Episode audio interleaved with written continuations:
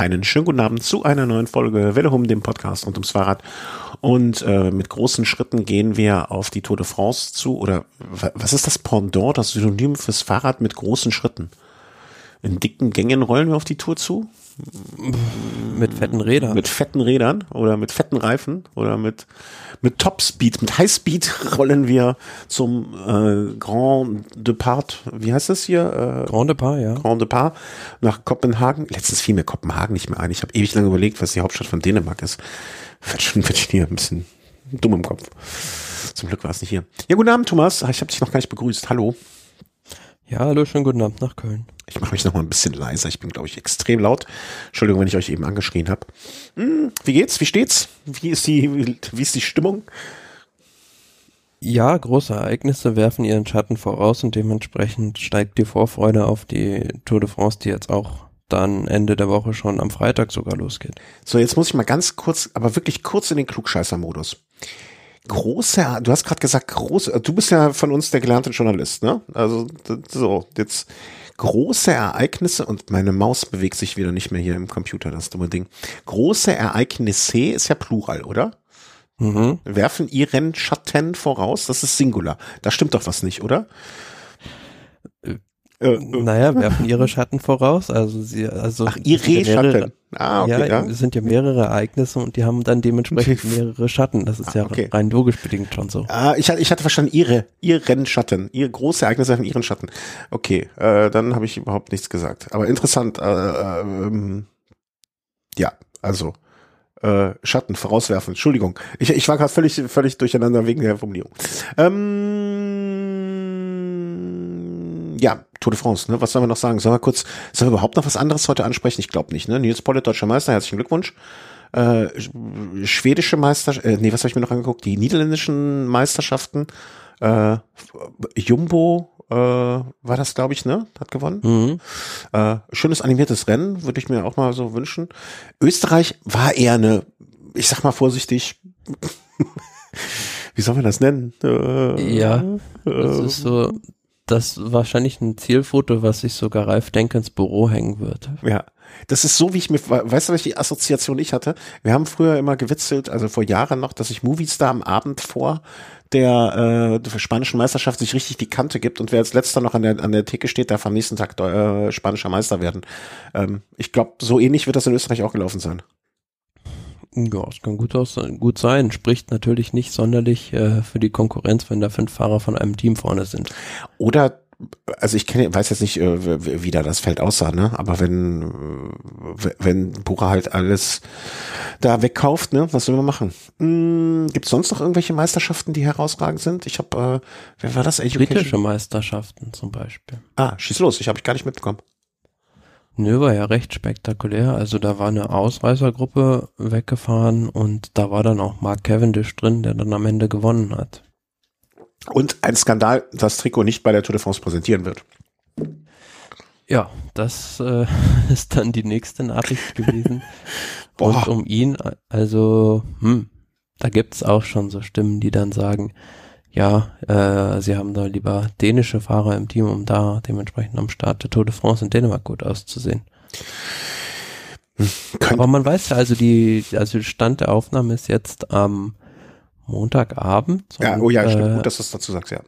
Man weiß ja jetzt nicht, ob da vielleicht noch, muss man ja fast schon befürchten, der ein oder andere Fahrer wegen eines positiven Covid-Tests rausgezogen wird.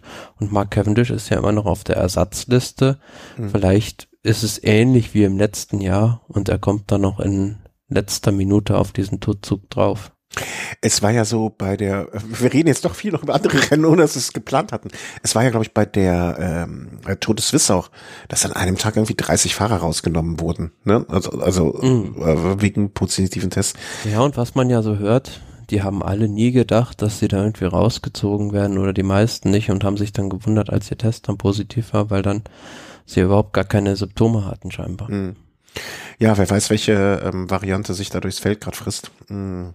Deswegen, äh, gut, dass du sagst, wirklich, ne? Also wir befinden uns heute äh, am Montagabend und müssen halt mal gucken, ähm, äh, ja, wer dann, was, alles, was wir behaupten, was sich mit dem deckt, äh, was wir dann am Freitag äh, sehen. Und wichtig, was ich an dieser Stelle unbedingt sagen möchte, ich weiß, du bist äh, wahrscheinlich, äh, wie ich dich kenne, zu bescheiden, um es äh, zu erwähnen. Das offizielle Tourprogramm der äh, des, des Tourmagazins, ne? Wie heißt das? Wie heißt die Beilage bei euch? Ja, das Tour de France Special. Das Tour de France Special. Spezial. Wer hat da den Favoritenchat eigentlich geschrieben? Ich, ich weiß, du bist eine sehr bescheidene Natur, deswegen würdest du es nicht selber sagen, aber weil mich das so irgendwie, wir, wir kennen uns jetzt über Jahre und begleiten uns über Jahre und weil mich das so freut, dass du da so äh, da, da angekommen bist sozusagen, äh, konnte ich jetzt konnte ich es nicht sein lassen, es hier zu erwähnen. Ähm, ja, ist doch toll. Ja, ja, muss man sehen, ob da nicht auch noch irgendwie was in Mitleidenschaft gezogen Ja, also du, du kannst ja nur mit dem Material, was weiß ich, äh, wenn du, wenn du, wenn du ne, also du kannst mich auf das schnellste Rad der Welt setzen. Ich werde trotzdem nicht die Tour gewinnen, ne? Ähm, wenn man, du kannst ja nur immer zu dem Zeitpunkt, an dem die Abgabe ist, das bestmögliche an Voraussagen. Na klar, man hat ja keine, keine Glaskugel. Ich weiß, das Wort Glaskugel äh, war auch gerade in meinem Kopf, ne? Aber ähm, ja, also wenn ihr im, äh, wenn ihr eine wirklich, wirklich, wirklich fundierte, fundierten Favoritencheck abseits von dem, was natürlich hier besprochen wird, hören, äh, lesen wollt, dann äh, ist das Tourmagazin äh, mit an Sicherheit grenzender Wahrscheinlichkeit eine sehr, sehr, sehr, sehr gute Adresse. Ich habe es ehrlich gesagt noch nicht gekauft, weil ich einfach noch nicht dazu gekommen bin. Aber ich werde es äh, definitiv ähm, noch nachholen. Morgen habe ich glaube Liegt Zeit. an jedem gut sortierten Kiosk. Das äh, mit Sicherheit.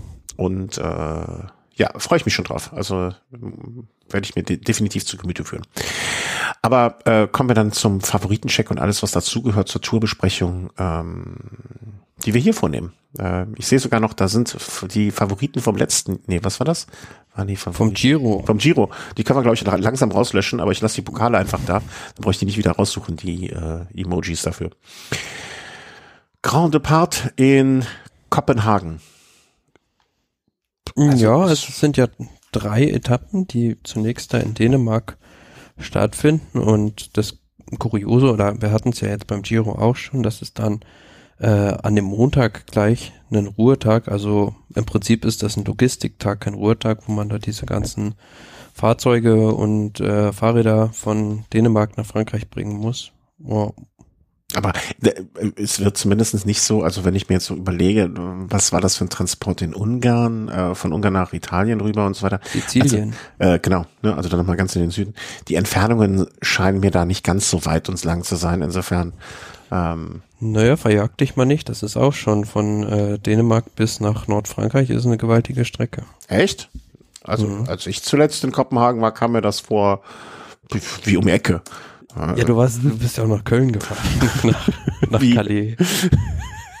Nach Dünnkirchen geht es, um genau zu sein. Jetzt gucken wir aber mal. Dünnkirchen. So, nach Routenplaner, äh, Kopenhagen. Jetzt wird hier, heute wird alles kontrolliert, alles. Ich weiß, ich bin heute in mhm. Block, Blockwartelaune. Ui. Oh, Hupsala, das habe ich auch wirklich unterschätzt, ganz ehrlich. Sind habe ich ja gesagt. 1000 Kilometer mal eben. Mein lieber hm. Herr Gesangsverein. So, und was hatten wir andere? War Budapest nach Na. Sizilien.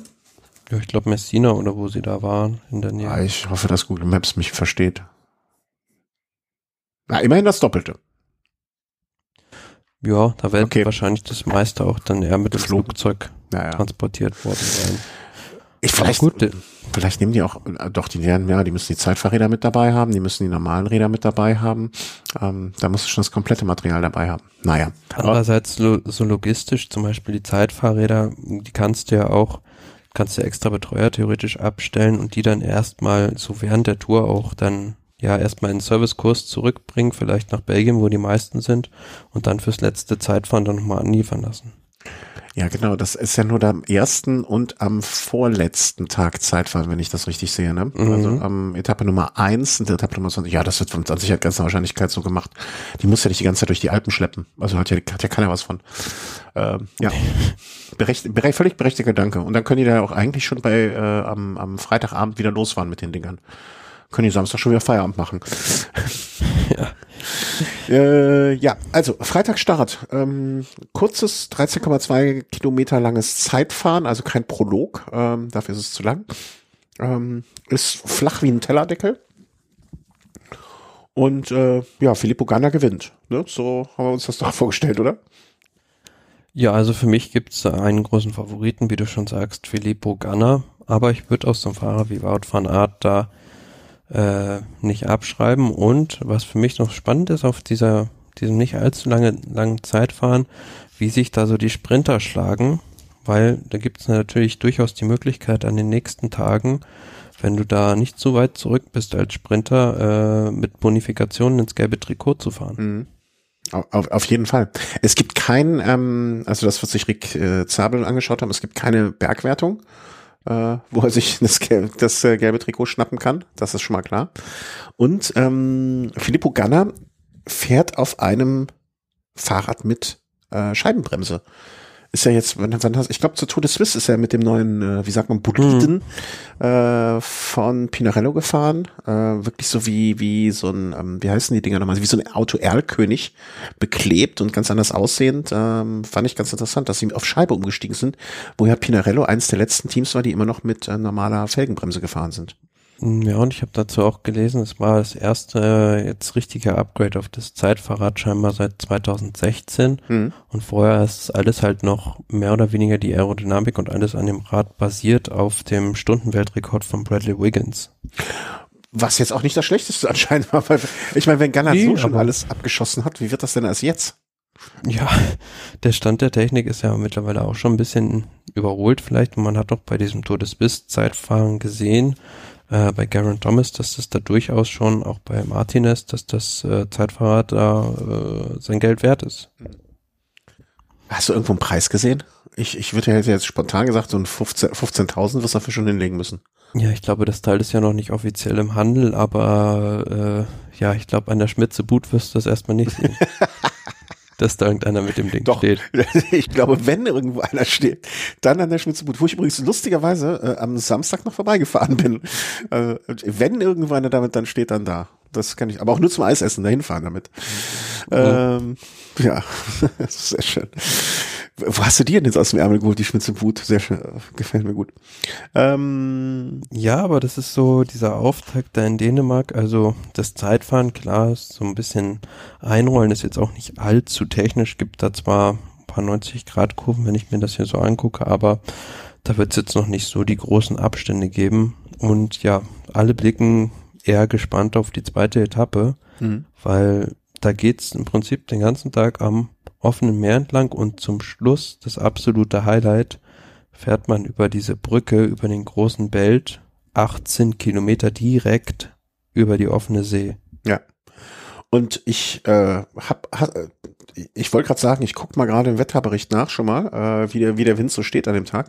Aber ganz ehrlich, warum soll ich es machen, wenn ich äh, wirklich einen Appel und ein Ei drauf wette? Nee, wie sagt man, äh, einen großen Eisbecher Pinocchio drauf wette, dass du es schon getan hast, dass du schon seit mehreren Tagen den Wetterbericht von dort äh, im Auge hast.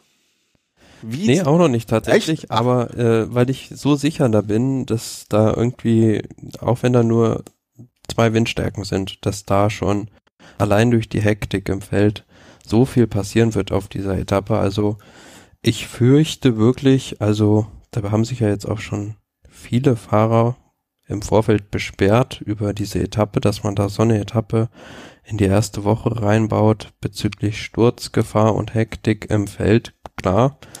Und deshalb befürchte ich auch wirklich, dass das so, ein richtiges Gemetzel wird. Also da werden drei, vier Tourfavoriten vielleicht schon ihre Hoffnung in Dänemark begraben müssen. Ah, das hoffen wir mal nicht. Also da, ich appelliere an die Vernunft äh, der, der Fahrer und das ist äh, bringt ja nichts. Also, weißt du, wenn sich so viele beschweren, dann sollen sie es einfach klug machen. Ich meine, es gab schon andere Situationen, wo sich die Fahrer einfach mal klug verhalten haben und zusammengeschlossen haben. Einfach sagen, pass mal auf, äh, wenn jetzt gesetzt den Fall, es ist eine Ausreißergruppe da mit irgendwie irgendwelchen Leuten, die eh nichts jetzt im Gesamtklassement zu melden haben, dann lassen sie die Fahrer und Fahrer alle gemeinsam darüber und machen sich keinen Stress. Und ja, wenn keine Ausreißer da sind, dann fahren sie halt so ähm, irgendwie alle. Ja, aber ich habe auch meine Meinung dazu schon mehrmals hier erörtert. Also ich denke, das Problem sind nicht die Fahrer, sondern den Funk, den sie da im Ohr haben, wenn halt dann 22 Teams die ganze Zeit aufs Ohr gebrüllt bekommen, jetzt vorne fahren und das über 200 Kilometer, dann wird's ja gezwungenermaßen irgendwann hektisch werden mit Stürzen und Auseinanderfliegen. Mhm. Ja, warten wir mal ab. Also ich, ich, ich bin, bin ja immer noch vom, ich gehe immer vom vernunftbegabten Menschen aus und ähm, dass selbst Radfahrer das sein können, wenn sie wollen. Deswegen ähm, sehe seh ich da jetzt noch nicht ganz so schwarz. Ja, also ich glaube auch nicht, dass sich das dieses, äh, wie soll man sagen, dass die Windkanten da erst, wenn sie kommen, auf der Brücke zustande kommen, sondern schon halt viel früher, mhm. weil da das schon viel früher losgehen wird mit der Hektik im Feld und auch da der Wind schon Einfluss nehmen wird. Und so wie ich das jetzt gelesen habe, wurde auch diese Brücke noch nie scheinbar für den äh, öffentlichen Verkehr gesperrt. Aha. Ja, aber Samstagnachmittag, da hast du doch nichts zu tun, wenn die Tour da ist. Nee, aber äh, habe ich auch noch nicht. Also wer mir jetzt, ich habe mich aber mit dieser Brücke, wenn ich ehrlich sein darf, auch nicht so richtig. Wie kommen die denn von da aus dann? Ähm, die müsste ja dann auch wieder eine ganze eine ganze Ecke fahren, ne? Also reisen im Sinne. Oder wie viel ist das? Die müssen ja dann auch von. Naja, die fahren, fahren ja dann äh, von quasi dann, wer hier den nächsten Tag, fahren sie dann weiter. Mhm. Und ähm, die andere Insel, von der sie, also sie fahren auf die Insel äh, auf der zweiten Etappe nach Finn, Fionje, von äh, Seeland aus. Mhm. Und ähm, fahren dann am dritten Tag von der Nachbarinsel von Finn, von Jutland aus weiter. Also die müssen, können da auch quasi ja per Bustransfer weiterfahren. Ah, okay. Ja, ich, ich, ich, ich tue mich da gerade ein bisschen schwer irgendwie mit dem Maßstab der Karte, die ich hier habe. 40, aber das sind ja schon so 200 Kilometer vom Ziel bis zum nächsten Start. Ja, ist ein gewisser, Oder? gewisser Transfer. Ja. Boah, hätte ich auch keinen Bock. Also nach, naja, okay. Haben sie, haben sie ausgesucht. Das ist ein Job. Ähm, aber Tag, Tag drei ist natürlich sehr schön äh, für deutsche Fans, die in Norddeutschland wohnen. Das ist sehr, sehr nah das Ziel Sonderburg äh, bei Flensburg. Ja, das ist quasi auf einer Höhe mit äh, Westerland, also von Flensburg nur 20 Kilometer entfernt. Da kann, da kann man schon mal durchaus fahren, oder? Na, von Kiel kann man ja auch, kannst ja von Kiel aus dem Rad hochfahren und wieder zurück. Ja, wäre ein Tagesausflug an die Strecke. Ja. Äh, was passiert auf der Etappe? Nicht, nicht, warte, ich jetzt bin ich hier. Da rechne ich jetzt nicht mit so viel. Also Action in Sachen Gesamtklassement. Da wird die zweite Etappe prädestinierter dafür sein, dritte Etappe eher was für die Sprinter. Was wird denn bei der dritten äh, zweiten Etappe passieren? Jetzt mal, wir haben jetzt über die Gefahren gesprochen. Wer, glaubst du, es wird eine Ausreißergruppe geben, die noch eingeholt wird? Oder wird es eine klassische Sprinter-Etappe werden? Oder wird alles äh, äh zerpflückt wie ein Pulled Pork Fleischstück da ankommen in 200 kleinen Grüppchen? Nee, selbst wenn da mal eine Ausreißergruppe um 50 Sekunden wegkommt zwischendurch, die werden vom Feld gefressen. Also da gibt's keine Chance für Ausreißer an dem Tag bei so einer Hektik. Und äh, ich rechne mit einer ähnlichen Etappe, wie es sie 2015, ähm, als wir da in den Niederlanden waren, auf dieser künstlichen Insel gab es mhm. ja auch diese Ankunft. Das war ja ähnlich. Mit so einer Etappe rechne ich nur noch mal in krasser. Äh, Habe ich dir nicht den Link geschickt auch von dem äh, von den Nationalmeisterschaften aus Norwegen, ja. wo ja auch alles so komplett auseinandergeflogen ist bei irgendeiner Windkante. Ähm, also so etwas erhoffe ich mir ein bisschen. Und was ich allerdings am liebsten hätte, wenn wirklich alle die vier, fünf, sechs, sieben Fahrer, die wir nachher als Favoriten auserkoren, naja, dass keiner von denen so weit abgeschossen wird, ab weg vom Schuss ist hinterher, ähm, das ist, dass, dass er hinterher sagt, okay, an dem Tag habe ich die Tour verloren. Das finde ich schade. Ähm, Wenn es zur Spannung beiträgt, finde ich das super, aber ich möchte nicht, dass das irgendwie jetzt schon da eine Vorentscheidung getroffen wird im negativen Sinne. Ähm, gegen irgendjemand. ja, also ich denke, kommen wir später vielleicht noch drauf zu sprechen. Ja. Teams, die mit einer Mehrkapitänstrategie an den Start gehen, sind klar bevorteilt oder haben aus meiner Warte heraus das richtig gemacht weil äh, das, da spielen halt so viele Faktoren mit rein, dass du deinen Kapitän verlierst durch Pech einfach auf diesen ersten Etappen, dass es da sinnvoll ist, mehrere Eisen im Feuer zu haben. Mhm. Ja, und vielleicht auch erst nach Dänemark im ersten ähm, sogenannten Ruhetag, sage ich mal in dem Fall. Äh, da mal weiterschaust. Etappe Nummer drei, ja, das wird dann äh, in Anbetracht der Flachheit der ganzen Veranstaltung und ähm, vom Ruhetag. Bist du gerade vom Stuhl gefallen? Geht, alles gut? Es klang gerade, als wärst du vom Stuhl gefallen. Geht noch, dann ist gut. Liegst jetzt so. Äh, das hat mich nicht so vom Hocker gehauen. vom Hocker gerissen. Die dritte Etappe. ja, dann überspringen wir die auch einfach. Montag gibt's einen Transfer. Ähm, ich würde sagen, dann machen wir so die nächsten, also das ist jetzt schon mal unsere Vorausschau für die nächsten Tage, wie wir sie ja sonst am Ende der Sendung machen. Die nächsten Etappen übergehen wir jetzt auch mal einfach so weiter. Ne? Wir können ja mal, ich meine, ab Etappe Nummer vier, fünf und sechs ist das eh alles nur noch ähm, wilde Spekuliererei, weil dann irgendwann wird es ja auch der Punkt erreicht sein, wo die Fahrer beziehungsweise das Klassement ist bestimmt. Etappe Nummer vier, Dünnkirchen nach Calais. Endlich mal Namen, Wind. aussprechen kann. ja, hm. Ähm, ist auch so ein bisschen Klassiker, ne? Freilich recht viele vier, vierte Kategorien. Ja, genau. Und ich denke auch wieder viel Wind im Finale. Also das wird ein sehr hektischer Tag für die mhm. Fahrer. Das ist Dienstag, ähm, 5.7. Hat mein Vater Geburtstag, äh, muss ich mal merken. Ähm, ja. Wird jetzt aber, ich, ich, das könnte eine Ausreißer, das ist so eine gute Ausreißer-Etappe, wo sich vielleicht so ein paar Leute 20, 30 Kilometer vom Ziel irgendwie bei einer Windsituation äh, davon machen. Kann ich mir gut vorstellen. Ähm, dann Lille? Lille nach Arnberg? Nee, Lille, Lille liegt doch ganz woanders, oder? Doch, genau. Echt? Im Norden von Frankreich, in der Nähe der belgischen Grenze. Ah, dann habe ich ein anderes Lied. Naja, egal. Ähm, pff, was wird das? Das wird eine Kopfsteinpflaster-Etappe im Wald von Ahrenberg dann endend? Kann das sein? Ist das so? Vor dem Wald Vor dem von Ahrenberg, ja. Ah, schade. Also die fahren da jetzt nicht direkt durch das Ding durch, sondern machen quasi davor das Ziel. Aber man muss sagen, da sind einige Sektoren auch dabei vom Kopfsteinpflaster, die auch bei Paris-Roubaix gefahren werden. Mhm. Und ähm, das wird ordentlich, also das wird, wie wir es schon bei den anderen Kopfsteinpflaster-Etappen bei der Tour gesehen haben, wird ähnlich selektiv werden. Also da kann man sich auf einen spannenden Fernsehtag freuen. Äh, elf Sektoren sind es insgesamt. So wird es mir zumindestens bei der von mir favorisierten Ansicht der, der Strecke bei der Tour direkt gezeigt. Ähm, werden die bei dir auch die Streckenlängen angezeigt bei Pro Cycling? Von den Sektoren? Ja. Nur, also ich habe hier eine andere andere Quelle. Nochmal ah. angezapft. Äh, nee, ich habe hier noch was. Da, da, ist noch eine andere Ansicht. Also ich finde das von der Tour sehr gelungen. Sind jetzt nicht allzu lange Streckenabschnitte, äh, aber mal 400. Ja, doch, also teilweise 2400 Meter und äh, 1400, 1600. Ja, okay. das. Ich habe jetzt die ersten erst gesehen. Da, da habe ich die eins übersehen davor. ja, stimmt. 2,8, 2,4. 2,4.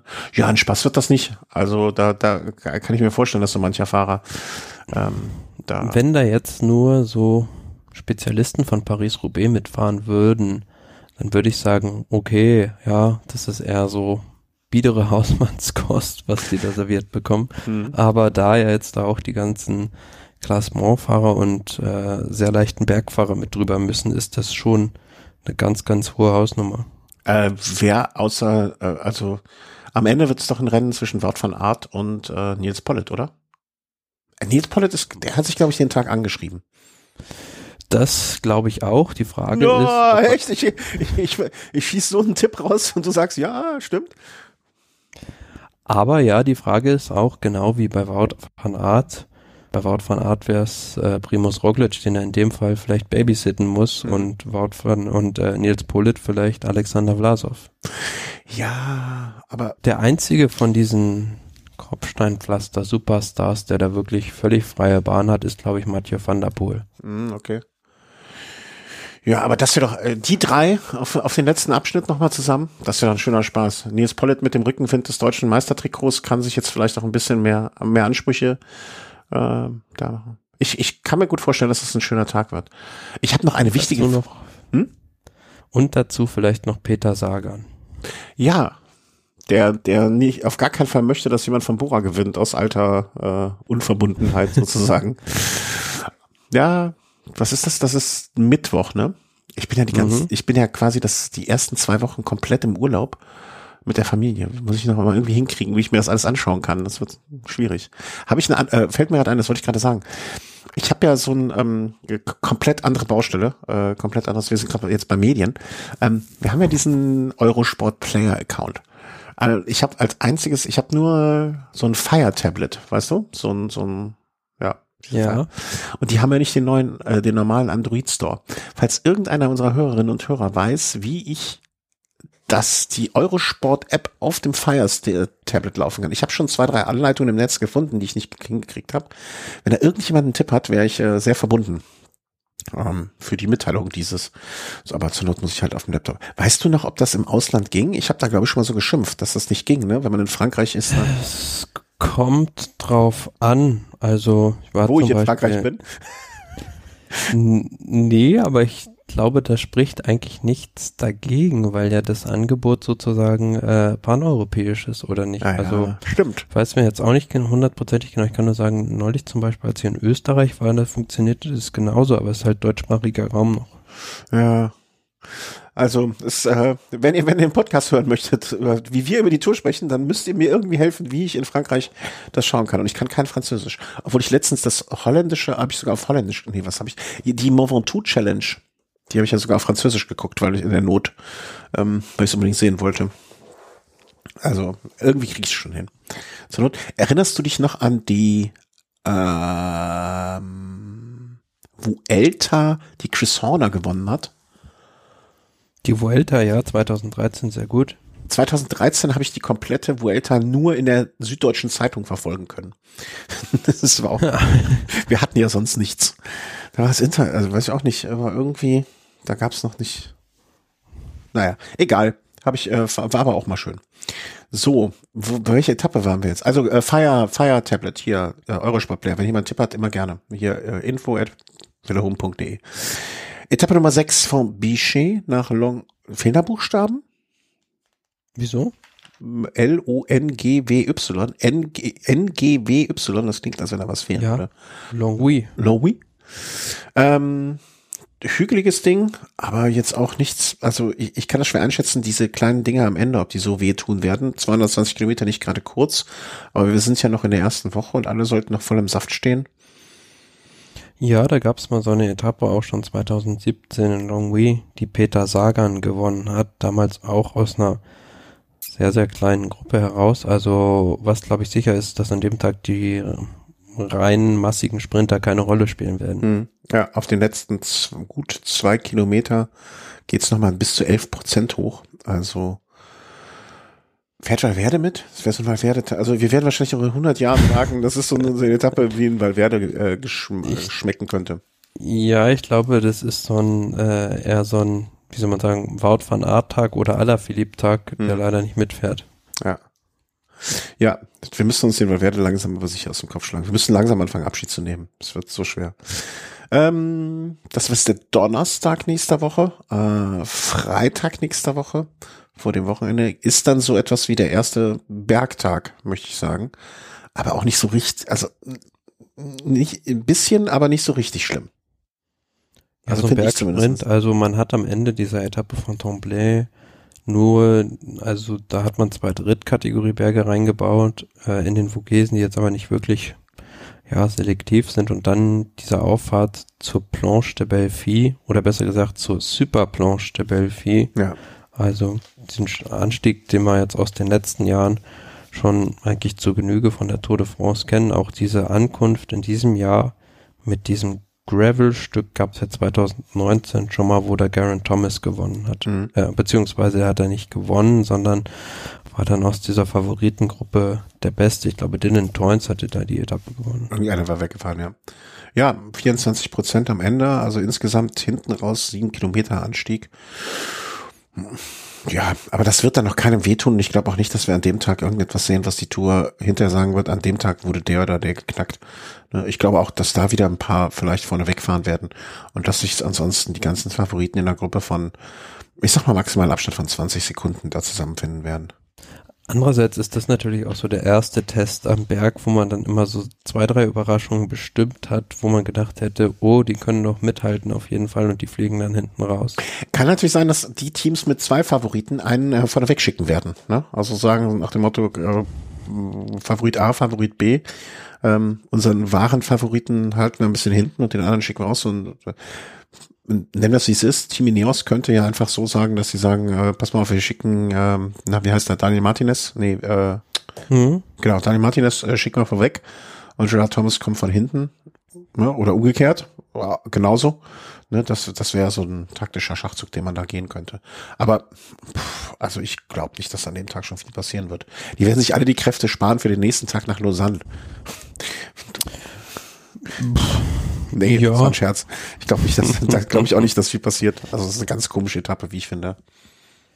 Es ist auch, ja, im Prinzip eine Mini-Bergankunft, also diese Ankunft am Olympiastadion, meine ich da in Lausanne, äh, sind dann nochmal 4,8 Kilometer mit 4,6 Prozent zum Schluss, also sowas für einen Puncheur. Ja, aber man nimmt auch sehr, sehr, sehr, sehr lange Anlauf, ne? Also du, du bist ja von Kilometer, was ist das? Ich- 136, da fährst du ja auch erstmal so an die 40 Kilometer fast nur bergab und lässt rollen. Hm. Da fängst du quasi das Ausfahren schon während der Etappe an. Und um dann am Ende werden noch mal ein paar Leute dann sich da äh, reinhängen. Aber finde ich irgendwie eine ganz komische Etappe. So nix Halbes und nix Ganzes. Ich glaube, den Satz werde ich heute noch ganz oft sagen. Muss ich zugeben. Ähm, dann haben wir schon den Sonntag. Ähm, da habe ich ein bisschen Sprachprobleme, das alles auszusprechen. Von. Aigle nach Châtel-le-Porte du Soleil. Okay, das klingt da. Also Aigle kennst du ja wahrscheinlich, das ist der Hauptsitz der UCI. ja, Da fährt man dann auch, glaube ich, äh, extra zweimal vorbei, wenn ich nicht, mich nicht hier täusche. Äh, genau, wird zweimal zu sehen sein, der Hauptsitz der UCI.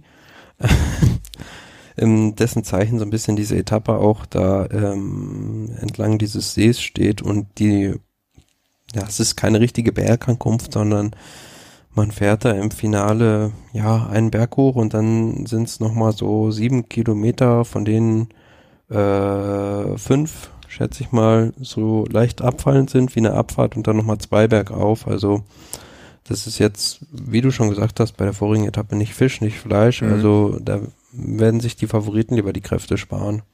Ja, also das ist, glaube ich, die Etappe werden sich so manche Ausreißer ähm, äh, da ganz rot markiert haben.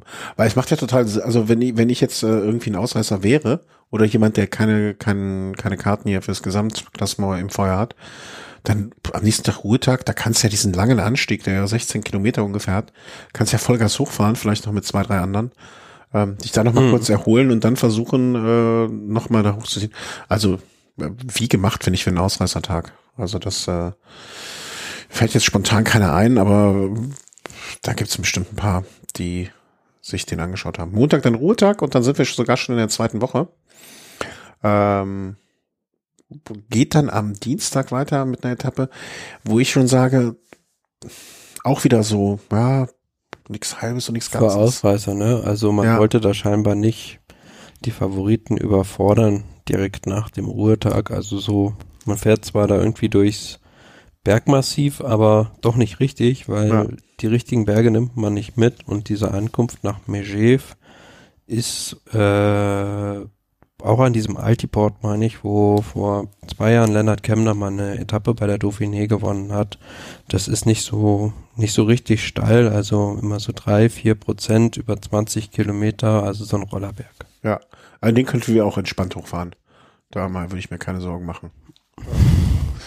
Und ähm, ja, dann geht's äh, weiter vom ehemaligen Olympia, Winter-Olympia-Ort Albertville nach äh, Col du Grandon, Serré Chevalier vielleicht. Ach ja, der Lutheran ist dabei, der Galibier ist dabei, der Telegraph ist dabei. Das, das, Ich finde schon, dass es so insgeheim vielleicht so die Königsetappe der Tour ist. Was? Skandal, Riesenskandal. Lug und Trug dreht dem Mann das Mikro ab. Auf keinen Fall ist das die Königsetappe. Aber ist eine schöne Etappe. Ja, also man fährt an dem Tag den Col du Galibier von der schweren Seite über den Telegraph auch.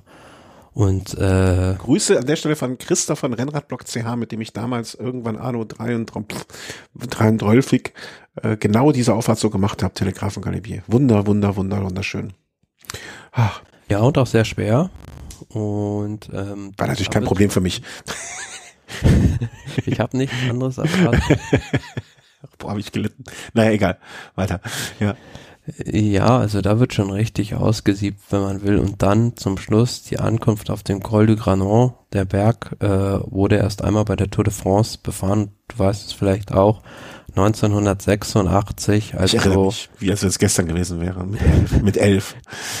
Die Ära von Bernard Hinault, die letzte große Ära eines französischen Tour de France Champions, mehr oder weniger dem Ende äh, eingeweiht wurde durch Greg LeMond, der damals äh, da ja angegriffen hat oder in Richtung Col du Granon.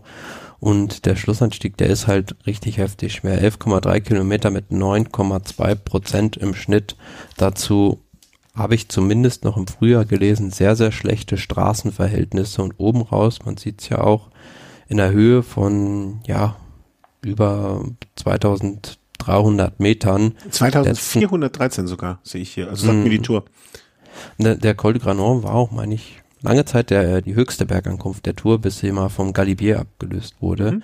Ähm, die letzten zwei Kilometer da oben raus mit fast zehn Prozent in der Höhe, das ist schon sehr, sehr knackig. Ja, ja ähm, ich verstehe, also du hattest mir im Vorfeld ja schon gesagt, dass die, die, die 13. Etappe, ähm, äh, Quatsch, die Etappe am 13. Äh, dir schon in den Kalender angestrichen hast, deswegen äh, wusste ich ja schon, dass du da. Ja, ich, ich verstehe, was du meinst, und das unter, einem sportlichen Gesichtspunkt ist das wahrscheinlich, äh, wir sprechen jetzt natürlich direkt über Etappe Nummer 14, die sich am nächsten Tag anschließt. Ich glaube auch, dass das unter sportlichen Gesichtspunkten mit an Sicherheit grenzender Wahrscheinlichkeit die interessantere Etappe ist. Aber ne, bei uns spielt ja nicht nur der Sport eine Rolle, sondern auch das, äh, die Show und das Zinnober und äh, äh, die Legenden. Und da ist am nächsten Tag mit dem Col de Lutheran, Col de Galibier, Col de Toulegraphe, den kann ich schlecht aussprechen, Col de la Croix de Fer und Alpe d'Huez. Also, also wie soll man das noch toppen, außer man fährt von Alpe d'Huez noch zum Ventoux rüber? Mm, ja, also man Und welche Argumente kann man dagegen anbringen noch? man hätte auch den Col de la Madeleine irgendwie noch einbauen können in die Etappe, dann wäre es zumindest noch ein bisschen selektiver geworden. Aber so, ja, wie du schon sagst, ist eine richtig schwierige Etappe. Andererseits kann man auch sagen, nach dem Start, gut, da geht's da halt den Galibier hoch, zwar, aber über ja diese Autobahn, über den Lotharé, das nicht wirklich äh, eine Ohr-Kategorie in meinen Augen verdient. Und zum Schluss, ja, Alp d'Huez. Klar, Alp d'Huez ist Alp d'Huez, also das ist so äh, schon sehr schwerer Berg, aber ja, also ich kann mich jetzt auch nicht so an die Jahre zurückerinnern, wo in Alp d'Huez die riesigen Abstände rausgefahren nee, wurden. Eigentlich immer nur dann, wenn es vorher so richtig schwer über zwei, drei Berge war. Wobei ich den, ähm, wobei ich auch glaube, wenn man die beiden Etappen wieder mal, ähm, wie ich das so gerne sage, dann im Zusammenhang sieht und in, in der Summe sieht und wenn die sich am Tag vorher, also die gehen ja jetzt nicht frisch da rein, ne? Das ist ja keine Tages, äh, Tages, äh, Tagesrennen, wo es mal 160 mhm. Kilometer gefahren werden, die sind mittlerweile beim Ende der, wann, wann war das? Am 14. Ne, 14. Juli natürlich, äh, französischer mhm. Nationalfeiertag, muss man auch in dem Zusammenhang unbedingt erwähnen. Äh, die haben schon anderthalb Wochen äh, Tour de France äh, in den Beinen, haben am Tag davor Leider steht bei mir hier nicht, wie viel Höhenmeter so eine Etappe insgesamt hat. Das, weißt du das? Äh, steht das bei 4750 dir? hat die. Und die am Tag davor? Wahrscheinlich dann irgendwie, keine Ahnung, fünfeinhalb. Äh, hm, hm, hm, nee, kann ich dir jetzt gerade nicht sagen. Ist doch nicht wichtig. Ähm, ne, lass es mal fünf sein, lass es mal auch viereinhalb sein, äh, keine Ahnung. Ne, ist ja nicht so, dass sie frisch dahin kommen. Ne? Und Nö. also ich bin, äh, also beide Tage sind wichtig, aber ja, also den Galibier von der anderen Seite hast du auch schon recht, er hat auch schon. Also es sind auf jeden Fall zwei Top-Tage. Auf der anderen Seite sage ich ja auch immer, hm, bin da so ein bisschen zwiegespalten bei solchen Ankünften wie Alpe d'Huez. Also die Tour de France braucht nicht unbedingt Alpe d'Huez, um die Tour de France zu sein. Nee. Was damit sagen will, also das hat ja in den letzten Jahren, als da die Ankünfte waren, schon teilweise äh, bizarre Auswüchse genommen, was da mit dem Publikum teilweise los war. Also deswegen habe ich da immer so ein bisschen Sorgen, muss da immer an diesen Typen denken, der da damals Nibali vom Rad gehauen hat oder 99 Gerini, das kann auch immer mal ganz schnell anders ausgehen. Ja, äh, das ist für, bei mir immer bei diesen legendären Anstiegen ist das natürlich Voraussetzung, dass nichts passiert, was irgendeinen der Favoriten oder überhaupt irgendeinen der Fahrer äh, davon abhält, seine Leistung abzurufen. Also da, ich, ich hoffe einfach, dass äh, sich, dass diese, pa also ich glaube es nicht. Ähm, ich glaube, dass, ich hoffe, dass das eine gute Party wird, aber immer im Rahmen dessen, dass der Sport dadurch nicht beeinflusst wird. Ich meine, ich werde nie vergessen, also die, die Bilder sind ja auch immer grandios, wenn irgendwelche Fahrer hinten aus dem, ähm, äh, na, aus dem, sag mal schnell, Gruppetto. Gruppetto. Aus dem Autobus. Ne? Äh, genau, äh, aus dem Gruppetto mit dem Bier in der Hand ein Wheelie fahren, da hochfahren. Ne? Also solche Bilder mhm. braucht man ja auch und sowas ist ja auch, im Grunde genommen ist es ja alles Unterhaltung. Ne?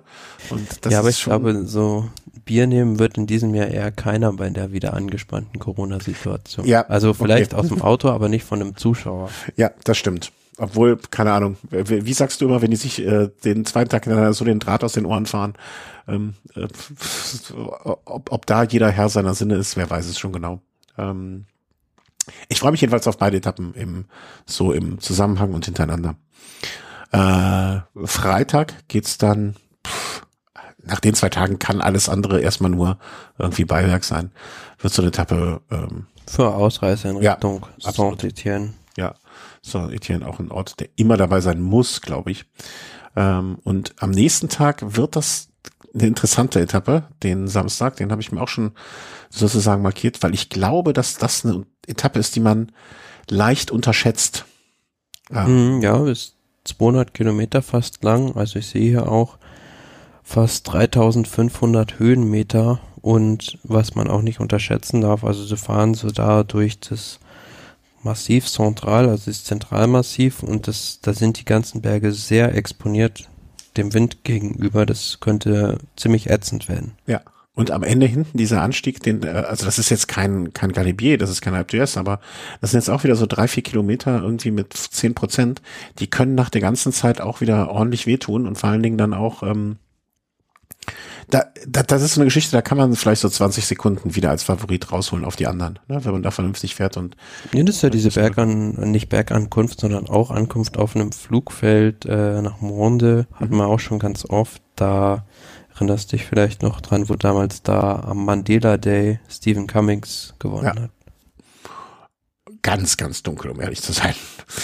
Ähm, ja, Carcassonne äh, ist klar, ist gebucht, ist aber auch eine Etappe, wo ich jetzt fast schon sagen könnte, da das wird ein ruhiger Tag und die Sprinter dürfen noch mal ran.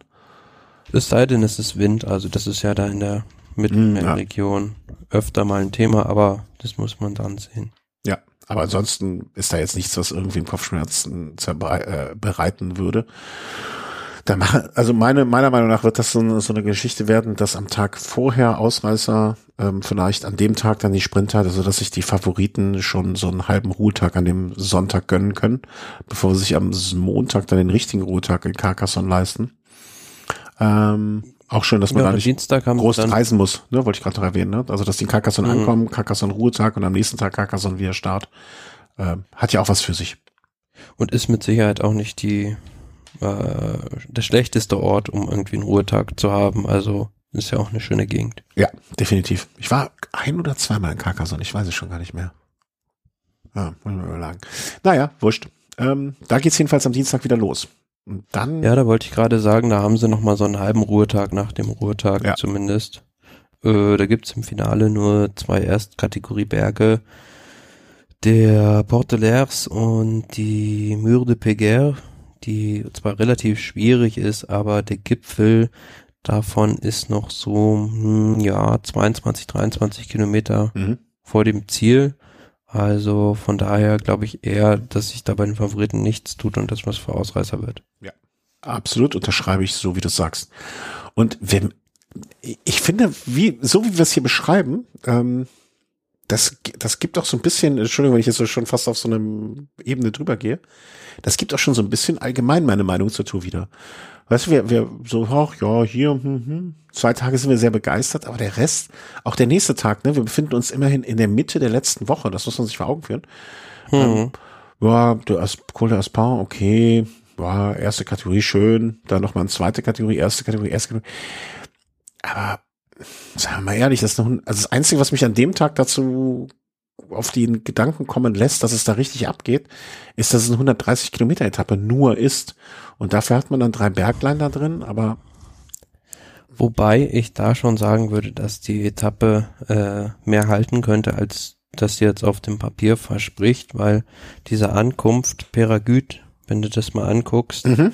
dieser letzte Kilometer oder zumindest so die letzten 600 Meter sind so 16 Prozent im Schnitt und da kann man sich, erinnere ich mich zumindest immer noch sehr gut an diese Bilder von war das 2017, als da Froome mit einer 500er Kadenz fast auf der Stelle gestrampelt ist und Mhm. da, glaube ich, eine halbe Minute oder so auf Bardet und Aru verloren hat in dieser steilen Wand. Na, okay. Das hatte ich nicht auf dem Schirm. Aber nichtsdestotrotz ist das jetzt, ja, ich ziehe zurück, was ich vorher gesagt habe. Kann vielleicht was werden, aber, mm, ne, also, Je nachdem, wie man die Etappe auch angeht, also wie man es halt fährt.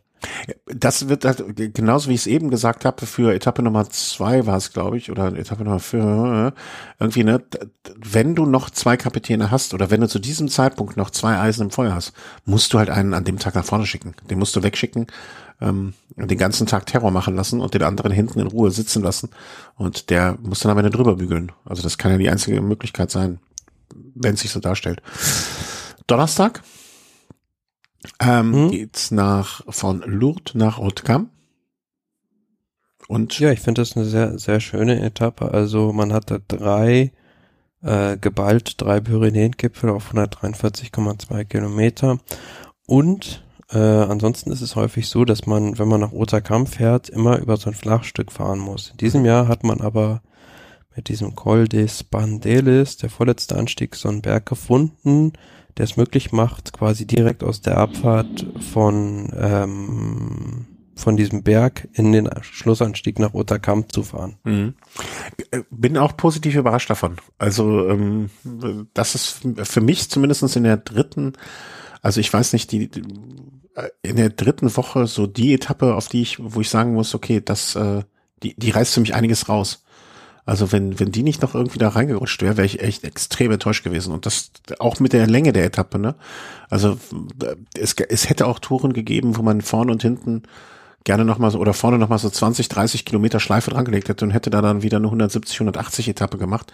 Und es wäre wahrscheinlich weniger passiert, als sie jetzt einfach so kurz zu fahren. Ja, oder aber du machst die Etappe halt noch länger und baust noch zwei Bergpässe ein. Das wäre die Okay. Alternative gewesen. Ja, das wäre die Alternative. Aber so finde ich das doch ganz gut. Vor allen Dingen, wie gesagt, im Anbetracht der Tatsache, wie weit hinten das äh, in der Tour schon ist.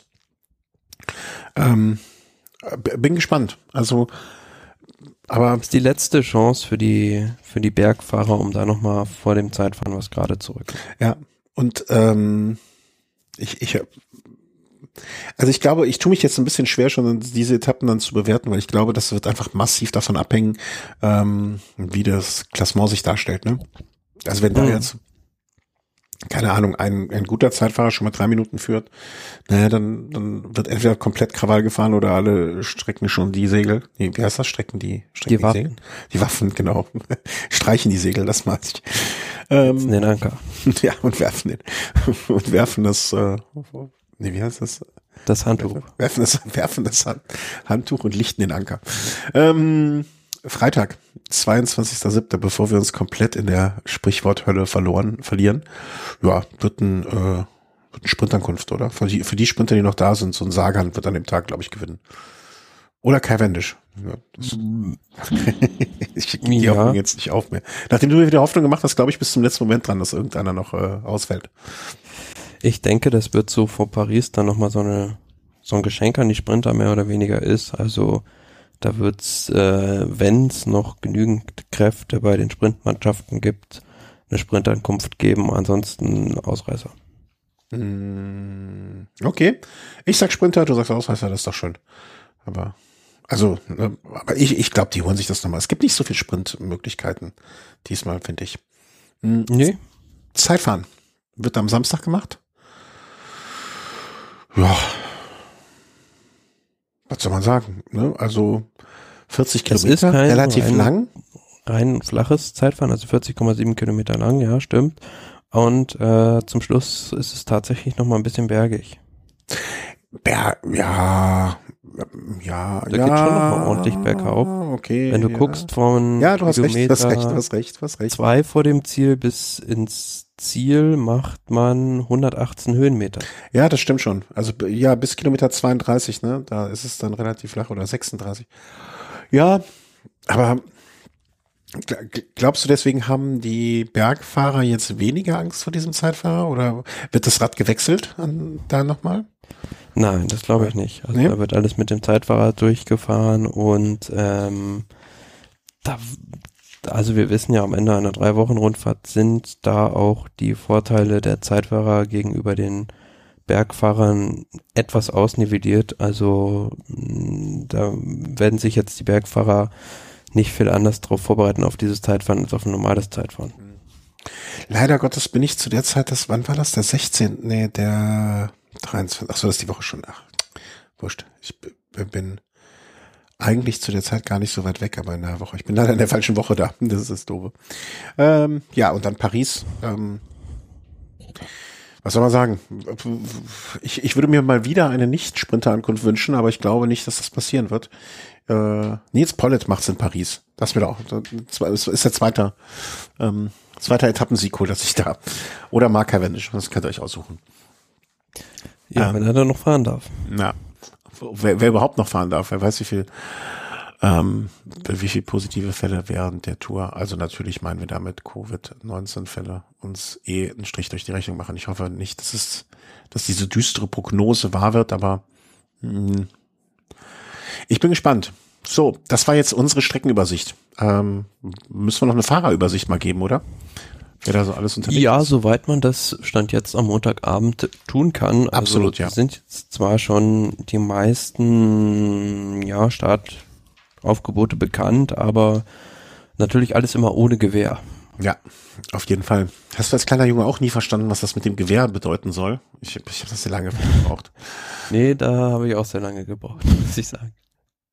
Ich, ich habe noch für was anderes sehr, sehr lange gebraucht. Das muss ich dir aber mal abseits des Mikrofons erzählen, wo ich, da war ich schon sehr, sehr alt, bis ich das erst verstanden habe. So, ähm, ja, ich habe mir eben mal die Bet-and-Win-Quoten angeguckt und im Prinzip ist es ja sehr, sehr, sehr eindeutig. Hm, Pogacar gewinnt. Ja, ich würde jetzt auch so sagen, vorneweg die beiden Außerirdischen, also Pogacar und Roglic und dann eine Stufe darunter der Rest. Wobei ich bemerkenswert finde, dass ähm, Jonas Wingegaard direkt bei den äh, Topquoten eigentlich mit Roglic auf, äh, auf ich glaube sogar gleich auf, Augenhöhe ist. Ja, also liegt vielleicht so ein bisschen daran jetzt bei der Dauphiné zum Schluss.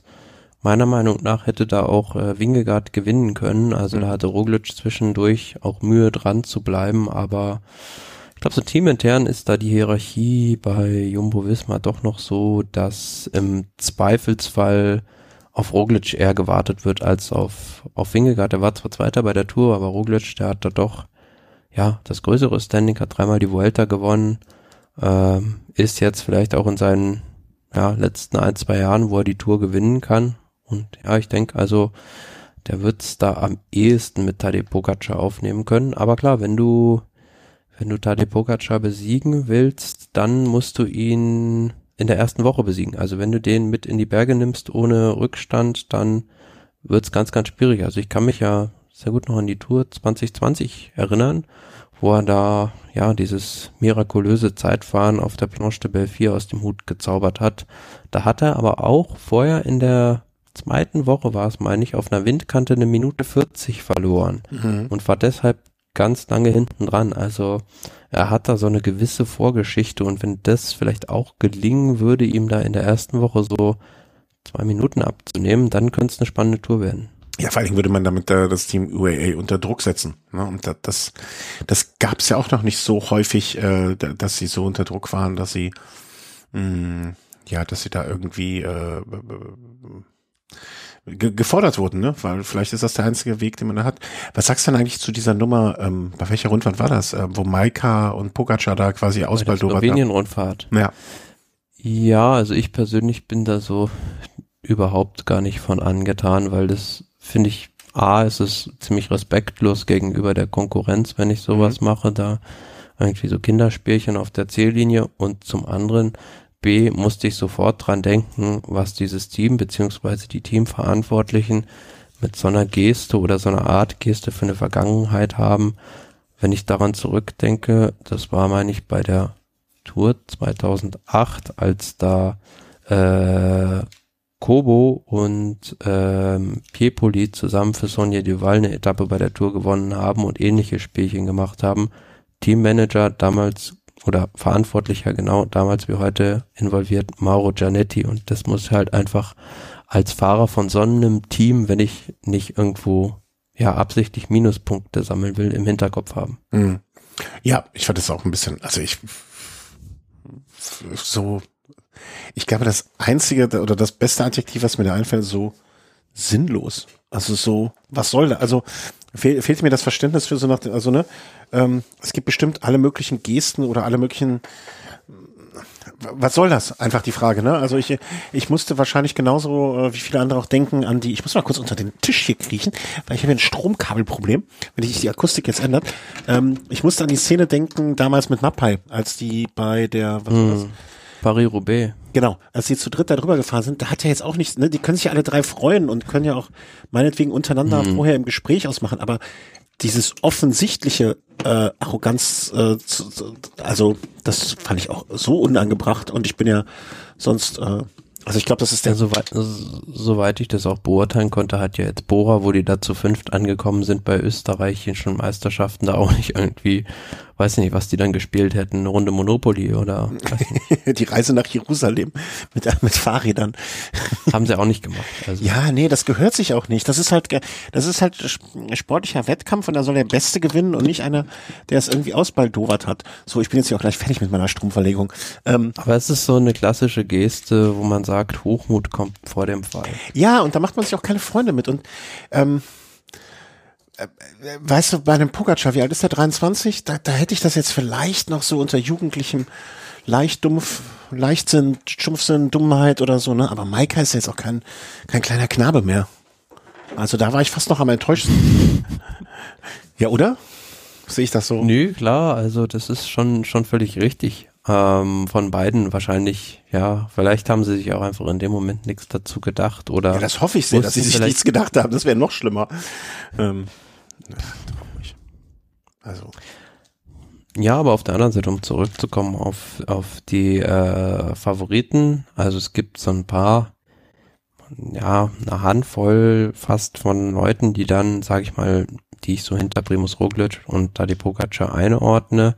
Mhm. Dazu gehört beispielsweise Daniel Felipe Martinez, ja. Ineos, die jetzt, also hier stand Montagabend das Aufgebot noch nicht final benannt hatten. Da stand noch so ein Fragezeichen hinter Adam Yates, der auch bei der Tour de Suisse positiven Corona-Test hatte.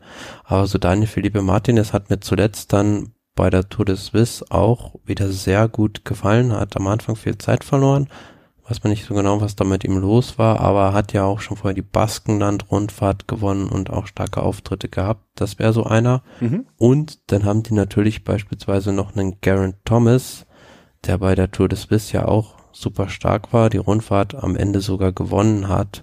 Ähm, das ist natürlich auch einer, den man nicht abschreiben darf und der auch früher ja so Klassikerfahrer war, auch für die erste Woche. Ja. Ja, und dann zähle ich halt noch so Fahrer dazu wie Alexander Vlasov, der wirklich, denke ich, auch die Tour de Suisse gewonnen hätte, wenn er nicht mit dem positiven Corona-Test rausgegangen wäre. Da muss man mal sehen, wie sich das entwickelt. Aber wenn der so an die Form aus dem Frühjahr anknüpfen kann, ist er im Prinzip einer, der ums Podium fahren kann, zumindest, wenn nicht sogar die beiden vorne ärgern kann.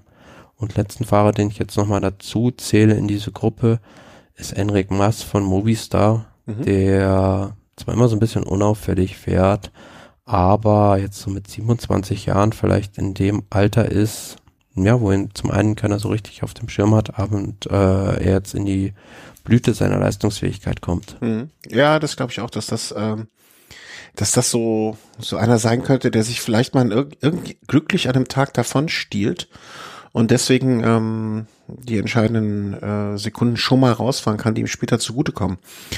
Ähm, Sehr interessant finde ich übrigens auch das Team äh, Education First, wie die sich aufstellen werden. Ja. Also man hat jetzt gesehen, hast du ja auch da die Movement 2 Challenge verfolgt, also diesen Doppelsieg, ja. wo dann ähm, Guerrero vor Chavez gewonnen hat und Guerrero sogar, meine ich, in den Top 20 aller Mont Ventoux Auffahrtszeiten. Ja.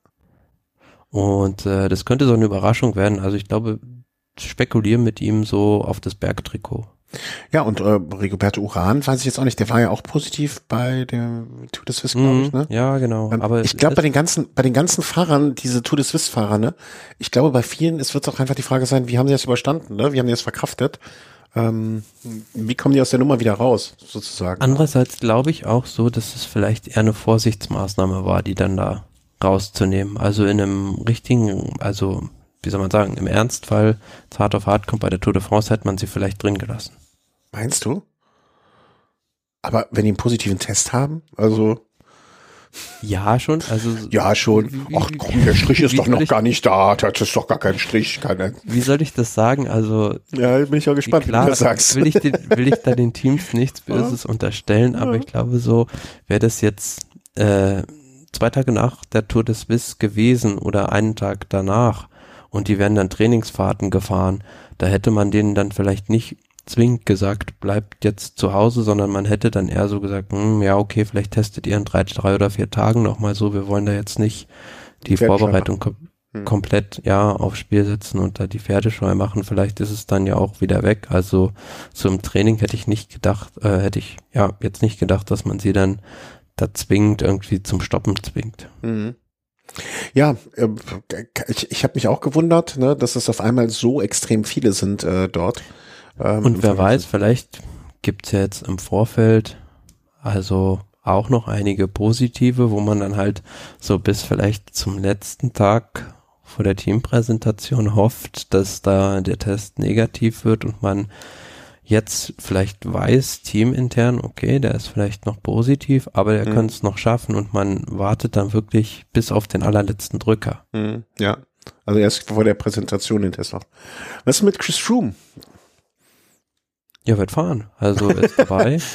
so, so der Test will. Ähm, ja, aber. Er war ja, er war ja zuletzt wieder in sehr aufsteigender Form, musste dann aber bei der Dauphiné, meine ich, krankheitsbedingt aufgeben.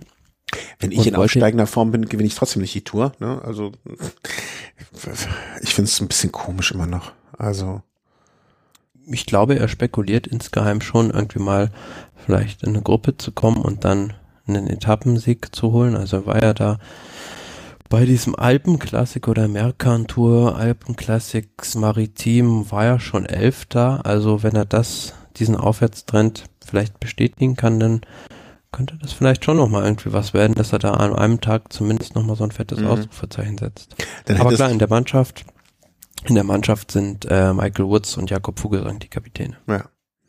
Dann haben wir noch, wen haben wir noch? Ich, ich gehe mal so ein bisschen einfach so durch die Liste durch so Namen, über die man stolpert und wo man sich denkt, ach, was ist denn mit dem? Ähm, Team Arkea Semic, äh, Quintana. Also, ne, ich, ich greife jetzt bewusst mal auch ehemalige ähm, Toursieger raus. Quintana, äh, nee, der hat die Tour ja gar nicht gewonnen. Äh, nee, hat alles Etappen. gewonnen, Giro und Vuelta, aber nicht die Tour, die fehlt ihm noch. Ähm, wird aber dieses Jahr auch nicht sich ändern, oder?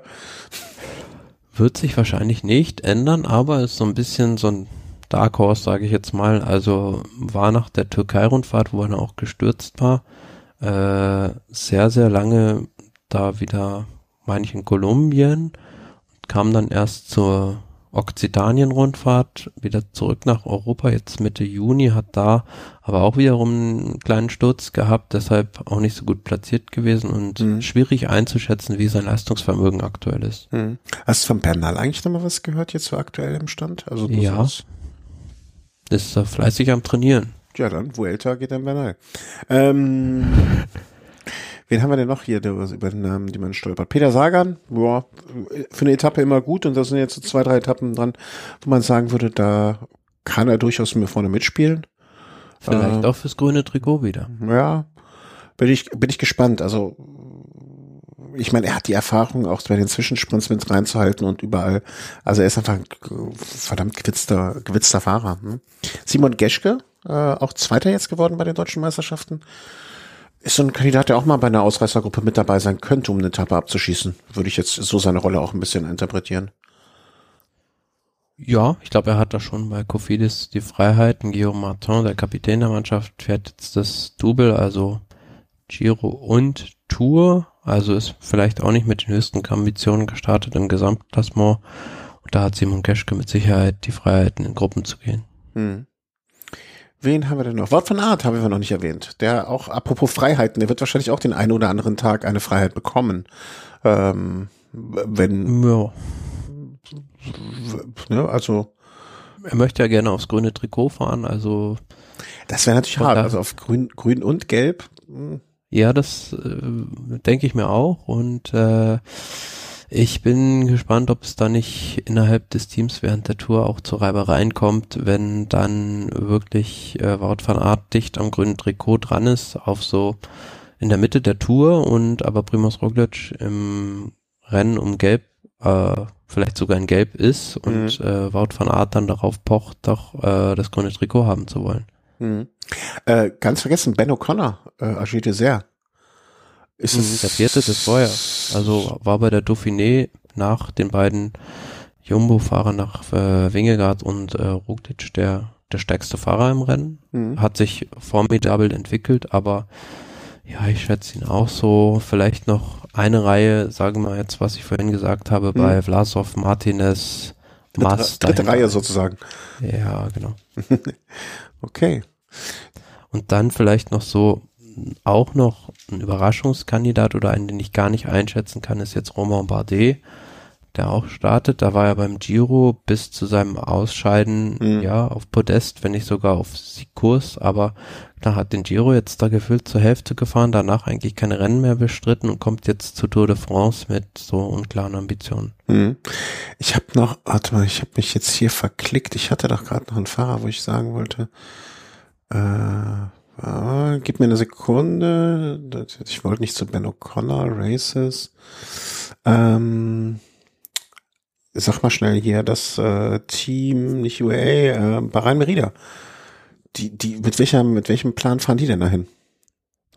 Ja, wir haben zwei Leute für die Gesamtwertung, Jack Hake und äh, Damiano Genau, Caruso. Caruso war ja letztes Jahr sogar Zweiter beim Giro und ähm, wenn der gut durch die erste Woche kommt, ist es einer, der schwierig in den Bergen abzustellen ist. Jetzt zwar nicht vielleicht derjenige, der unbedingt die anderen abhängt, aber die anderen werden ihn schwer abhängen können.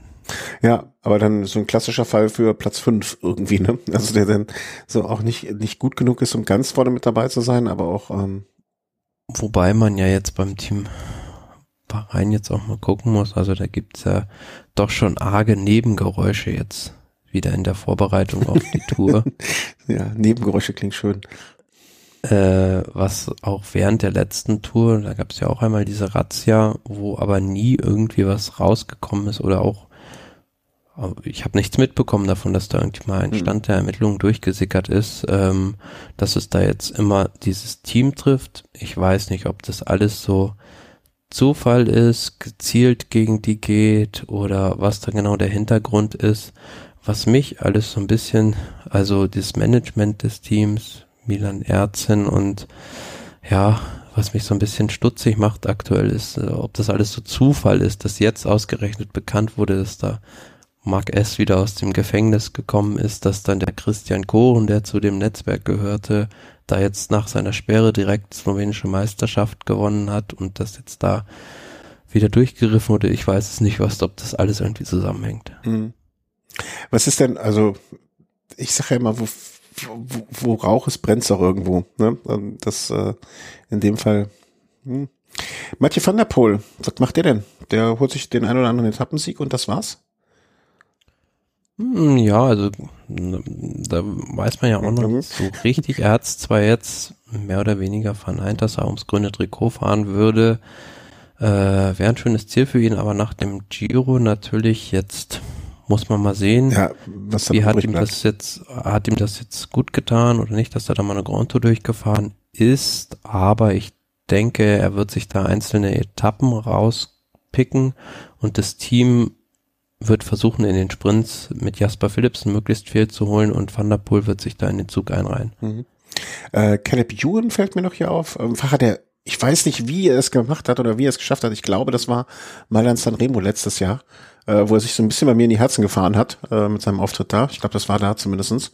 Ähm, ja, der wird ganz klassisch die Sprintetappen versuchen zu holen. Äh, wen haben wir noch? Trexiger Fredo, äh, eins deiner Lieblingstrikots, zumindest aus der Vergangenheit. Bauke Mollema mhm. wird da ganz stark nach vorne sein. Oder was war, was erwarten wir? Oder, ich fand so auffällig in, in, in dem Vorfeld jetzt zur Tour, wie offensiv die das gelbe Trikot als Ziel ausgerufen haben für die erste Woche. Also die wollen halt unbedingt mit Mats Pedersen das gelbe Trikot in der ersten Woche holen. Mhm. In Dänemark da, also auf diesen ersten drei Tagen. Klar, ist guter Zeitfahrer, also kann schon da den Rückstand minimieren und dann äh, auf der Windkante versuchen, vorne anzukommen. Aber es ist ein schönes Ziel. Also ich finde das äh, grundsätzlich, äh, finde ich ja super. Dass, man, mhm. dass man so ein Ziel ausruft und dann, klar, also kann hinterher immer noch sagen, okay, ist nicht gut gegangen, aber versucht haben wir was. Ich glaube, das war so grob, ne, die Teams, was haben wir noch? Äh, die Conny Quickstep haben wir, glaube ich, gar nicht angesprochen gerade. Nee, hm, Wird aber ist interessant. Also sowohl Mark Cavendish als auch Julian Alaphilippe waren nicht mit zur Tour de France Stand jetzt. Ähm, man weiß nicht, wie sich das da noch entwickelt, aber klar, sie haben da mit Murkoff, mit Askren, mit äh, Mikkel Honoré haben sie da drei dänische Fahrer gleich im Kader. Äh, ist schon ein bisschen auffällig, dass die da in Dänemark so auf die die äh, dänische Karte dann auch setzen. Fabio Jakobsen ist der Sprinter, hat sich dann doch im Duell gegen Mark Cavendish wahrscheinlich uh. teamintern durchgesetzt und die besseren Karten vielleicht im Management gehabt. Ich weiß nicht, was da die genauen Hintergründe sind. Aber ja, klar, äh, Eddie Merckx wird zu Hause sitzen und wieder beruhigter schlafen. äh, äh vielleicht noch kurz noch insgesamt, weil es nun mal ähm, ähm, ähm, als deutsches Team, äh, Bohansgrohe, ist ein, einfach ein starkes Team auch, ne? Also da kann ich, da erwarte ich ein, äh, erwarten ist nee, erwarten ist nicht richtig. Ähm, es würde mich nicht wundern, wenn irgend so eine Nummer wie ähm, wie jetzt beim Giro dann nochmal gefahren wird. Oder ich meine, den Überraschungsmoment haben sie jetzt nicht mehr auf ihrer Seite, aber irgendwie mh, mm, also ist so ein Team, wo ich sage, wenn es an, irgend, an irgendeinem Tag wir hinterher sagen werden, ey, da hat Bora aber wieder mal einen raus, rausgehauen, da haben sich wieder irgendwas gezeigt, äh, wird es mich nicht überraschen. Ne, ist so eine Rambazamba-Truppe. Also ja, genau, Rambazamba-Truppe ist sehr gut, ja. Ich finde es äh, bemerkenswert, hätte ich selbst eigentlich nicht mitgerechnet, dass Sam Bennett nicht mitgenommen wurde. Also es hieß ja die ganze Saison über, ja, wir fahren bei der Tour eine zwei, zwei Punkte Strategie. Also zum einen wollen wir mit Vlasov im Gesamtklassement gut sein, den möglichst in die Top 5 in Richtung Podium bringen, zum anderen den Etappensieg holen und der zweite große Schwerpunkt war äh, für die Sprints fahren für Sam Bennett. Mhm. Jetzt hat man Sam Bennett nicht mitgenommen. Also ich kenne da jetzt auch die genauen Hintergründe nicht, aber man hat auf der anderen Seite noch mit Danny van Poppel und Marco Haller zwei andere schnelle Fahrer mitgenommen. Und ja, also ich spekuliere mal so, dass vielleicht Sam Bennett doch nicht die Form hatte, die man sich erhofft hat, weil ich kann mich an ein Rennen erinnern, da hat das zum Schluss nicht geschafft, seinen Sprintzug zu überholen. Mhm. Und äh, das hat mich dann auch schon so ein bisschen zweifeln lassen, habe mir aber noch gedacht, gut, hat wahrscheinlich teamintern dann doch äh, so ein hohes Ansehen, dass man ihn da nicht absägt. Aber genau das hat man jetzt scheinbar vor der Tour getan und ähm, ja, ich bin gespannt, was man jetzt mit diesen zwei Leuten, mit Haller und Van Poppel, Van Poppel mit Sicherheit ganz, ganz schneller Mann, da in den Sprints ausrichten kann. Mhm. Ist auch bei den ähm, irischen Meisterschaften gestern, ich habe mal ganz kurz geguckt, äh, nicht ins Ziel, im Ziel angekommen. Hat einen Vertrag fürs kommende Jahr noch. Hm, mal gucken. Also ja, wer weiß, also vielleicht hat es ihn da auch irgendwie mit einer Krankheit oder sowas erwischt, weiß man jetzt nicht genau. Ja, ja gerade heutzutage. Kann, ja. Kann, kann ja auch gut sein. Was ich noch anmerken möchte, was, also das ist meine persönliche Meinung, aber ich finde es nicht gut, dass man jetzt Lennart Kemner direkt nach dem Giro für die Tour nominiert hat. Ähm, weil klar, fährt er jetzt nicht irgendwie auf Gesamtklassement oder so, auf Etappensiege, aber man muss ja mal dann immer bedenken, wo er jetzt herkam. Mhm. Also hatte da ja auch eine ziemlich lange Pause und ihm dann direkt zwei so schwere Landesrundfahrten reinzuschicken. Weiß ich nicht, ob es da nicht vielleicht sinnvoller gewesen wäre, ihn da in Richtung Vuelta wieder aufzubauen. Aber klar, das Team wird natürlich da auch mit dem Fahrer Rücksprache gehalten haben. Das er ist ja, ist ja scheinbar gut in Form, hat immerhin deutsche Meisterschaft im Zeitfahren gewonnen. Also daran soll es nicht hapern. Ich habe da immer nur so ein bisschen Befürchtung, was dann die mentale Ebene angeht. Äh, da bin ich völlig bei dir. Habe ich im ersten Mal auch gedacht. Andererseits, ähm, der Fahrer ist jetzt 25 Jahre alt, wie du sagst, gut in Form. Vielleicht, vielleicht hat er auch gesagt, ey, ist das genau das, was er jetzt braucht? Ne? Das kann ja auch sein. Äh, ne? Da hoffe ich mal einfach. Ähm, da, man hat sich ja, finde ich zumindest beim Team Bucher in der Vergangenheit immer mh, hm, sehr besorgt ist nicht das, was ist das richtige Wort, besorgt, fürsorglich oder sonst wie, ähm, da gegenüber den Fahrern gezeigt. Ich hoffe einfach mal, dass das genauso weiter der Fall ist ne? und dass das äh, so gut geht. Am Ende des Tages äh, werden wir das vielleicht entweder nach in, in, vier Wochen sagen können oder sogar erst deutlich später. Aber hoffen wir mal. Gut, dann kommen wir zum schwierigsten Teil und auch gleichzeitig im schönsten Teil der Sendung. Ähm, das sind unsere Favoriten und denen drücken wir die Daumen. Ich glaube, es ist nicht schwer äh, zu sagen, dass wirklich so der klare Favorit einfach ähm, nicht dabei ist, nämlich äh, Mark Cavendish. Nee, dass er dass nicht umhin kommt. Ähm, ja, äh, also Pogacar und Roglic sind jetzt nun mal die starken Favoriten. Also und wenn nicht irgendwie ich, ich habe ja die Hoffnung, dass äh, Pogacar geknackt wird. Also nicht, weil ich ihn nicht mag oder ne, also weil weil irgendwie, aber einfach der Spannung wegen. Ähm, also ich muss, also man muss, glaube ich, wenn man äh, ernsthaft sich mit Radsport beschäftigt, einfach als Favorit äh, Pogacar sehen, oder? Da gibt's keinen Weg dran vorbei. Also ich habe ja schon gesagt, in den Bergen wird es sehr schwer, den zu schlagen. Also den wird er wahrscheinlich keiner abhängen können. Also ja. zumindest nicht, wenn er da seine Normalform abruft. Ähm, von daher denke ich schon, ist absolut Favorit Nummer eins. Ja, und wer wird Zweiter? Ich denke, äh, ja, Primus Roglic, aber bei Primus Roglic ist es halt immer so die Sache, gerade mit dieser ersten Woche ist leider so, also er stürzt sehr oft und mhm. äh, ich habe dazu jetzt auch eine sehr interessante Theorie gelesen. Also es war jetzt hier in diesem Tourprogrammheft, meine ich, in dem offiziellen.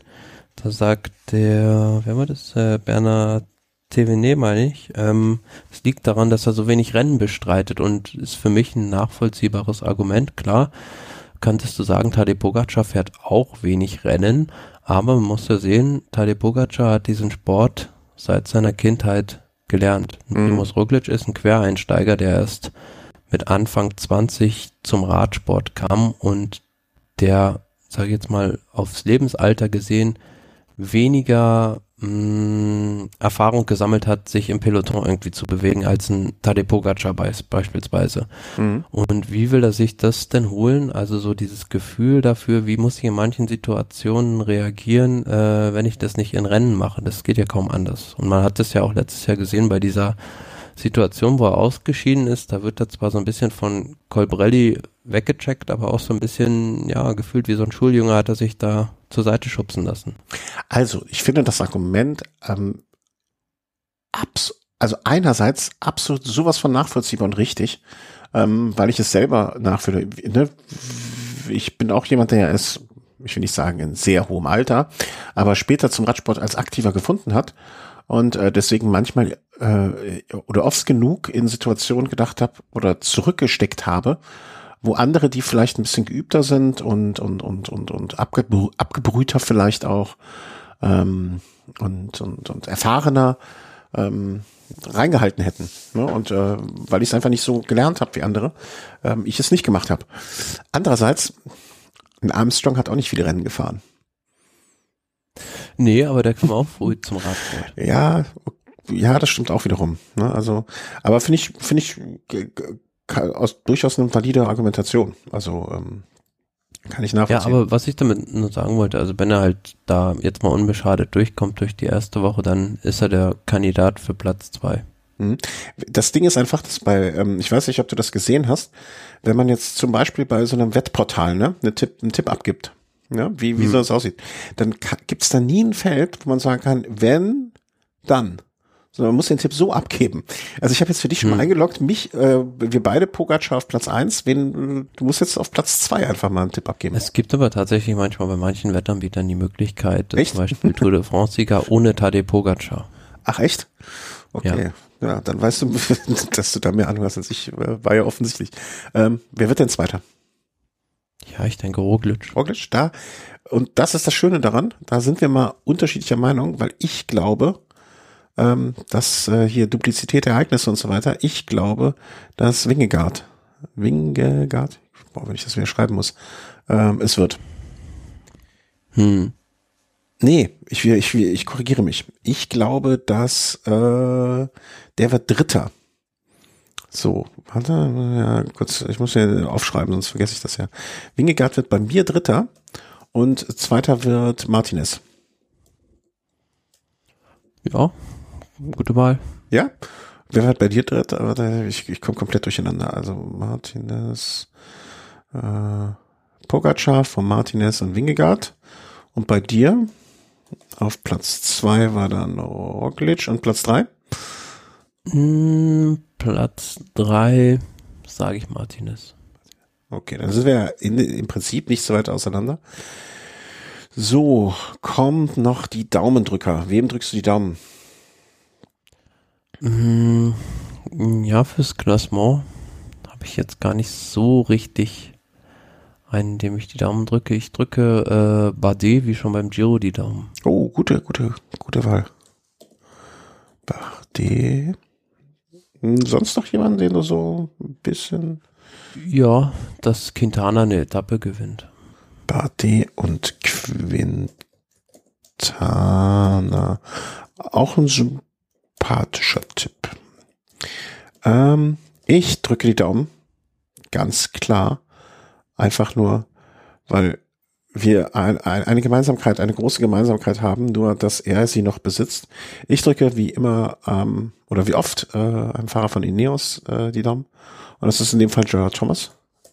G G mhm. ähm, er hat die weiße Oakley-Brille noch, die ich verloren habe auf dem Tempelhofer Feld. Alleine dafür drücke ich ihm die Daumen. Ähm, und ich möchte auf jeden Fall, was ich, ich komme leider hier ein bisschen durcheinander, weil meine, ich glaube, ich möchte noch, einem, weil ich gerade irgendwie für dieses Team auch extreme Sympathien habe, weil sie äh, viele schöne Sachen machen, äh, möchte ich gerne noch Education First äh, ein bisschen die Daumen drücken. Und die Fahrer im Rennen, da wird es wahrscheinlich dann Rigoberto Uran sein, dem ich die Daumen drücken werde. Ja.